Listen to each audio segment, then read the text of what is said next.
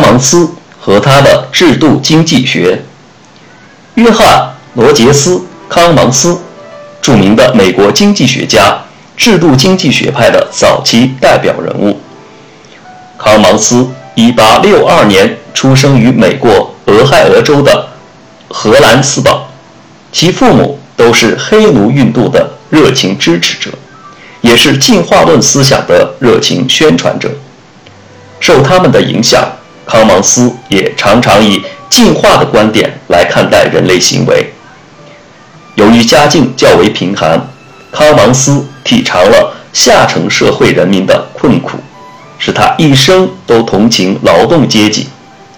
年轻的康芒斯曾在俄亥俄州的一个印刷厂做工，在那里积累了工厂里的原始经历。1882年。康芒斯进入了当时以开明进步著称的奥柏林学院，师从当时著名的经济学家凯里学习经济学，并深受凯里阶级利益论调、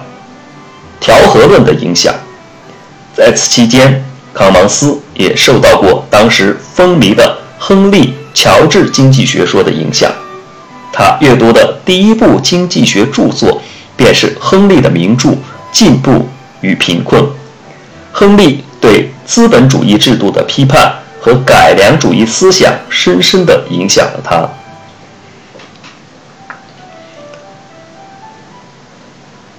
奥柏林学院毕业后，康芒斯又进入了约翰斯霍普金斯大学，受到著名经济学家伊利的指导。伊利曾留学德国。受教于历史学派，不仅具有改良主义思想，还具有历史主义观点和制度主义倾向，这些都极大地影响了康芒斯。通过伊利，他接触了历史学派的学说，注意到了新历史学派成员瓦格纳的观点，例如瓦格纳强调法律的决定性作用的理论，以及通过立法调节。劳资矛盾的思想，这些都极大地启发了康芒斯，成为他后来创立制度经济学的直接出发点。康芒斯1890年从霍普金斯大学毕业后，先后执教于威斯里安、印第安纳、希拉丘茨等大学，讲授经济学和社会学。在讲课过程中，康芒斯发表了许多具有激进色彩的观点，尖锐地批判社会现实，主张对现存社会进行改革，多次因其进步言论而被视为社会主义的同情者而被迫转学。1904年进入威斯康星大学，才获得一长期而稳定的教习。进入威斯康星大学之后，康芒斯一面讲学，一面参与许多社会活动。他积极参加了威斯康星产业委员会、美国劳工立法协会、美国产业关系委员会、美国消费者联合会等公共机构和社会团体的活动。1905年起，他主要从事立法实践及相关的。调查研究，其社会活动的中心是从是从事劳资关系问题的调查与调停，参与制定了一系列的劳工立法。当时他以劳工问题专家而闻名美国，曾担任美国货币学会会长、美国经济调查协会会长、美国经济学会会长。人们普遍认为。康芒斯的实际工作比他在《制度经济学》一书中所达到的理论境界更受称赞。康芒斯是创立学派的少数美国经济学家之一，他的学派由一群学生，尤其是由塞里格·博尔曼、埃德温·菲特、马丁·格莱泽和肯尼斯。帕森斯继承下去。十世纪中叶进行的许多美国社会改革，例如新政、都利用或者反映康芒斯和他的同事们以及学生们的理论成就。康芒斯的主要著作有《财富的分配》《美国工业社会的历史纪实》《美国劳工史》《资本主义的法律基础》《制度经济学》《集体行动经济学》。其中，《财富的分配》是一书，是他早年受德国历史学派和边际主义的影响写的。制度主义的特点还不明显。他后来的作品，特别是资本主义的法律基础、制度经济学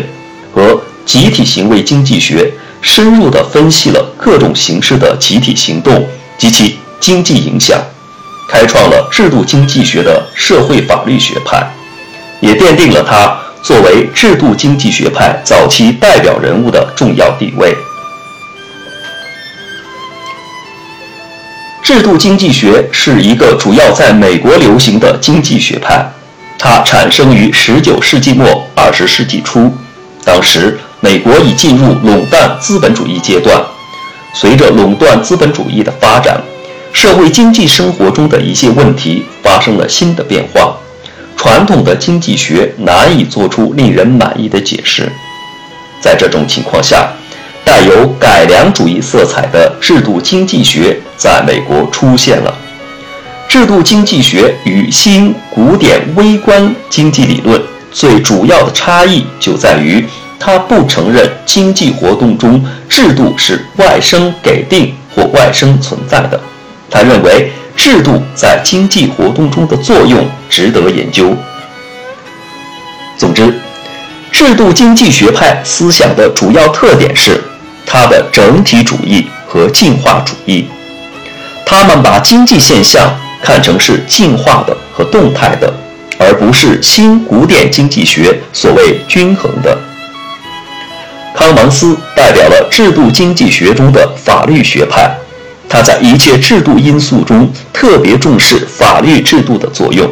认为法律制度是决定社会经济发展的主要力量。他承认资本主义社会普遍存在着利益冲突，但他认为通过国家，首先是法院的公正调节，就可以从冲突中建立秩序，实现一种合理的资本主义。《制度经济学》一书带有强烈的经济学说史的色彩，作者是在经济学说史的研究中阐述自己的理论的。制度经济学带有经济学说史的特点，还与康芒斯在研究方法有关。他在前言中说明，本书效仿自然科学教科书，书中所列的每一种观念都追溯到它的创始人。然后陈述这种观点的逐步修正和变化，并且将各观念早期的双重的或三重的意义分开，直到使每种观念作为单一的意义和我理想中的政治经济学科里的其他观念结合在起来为止。好了，关于制度经济学，我们就介绍到这里。欢迎大家的收听。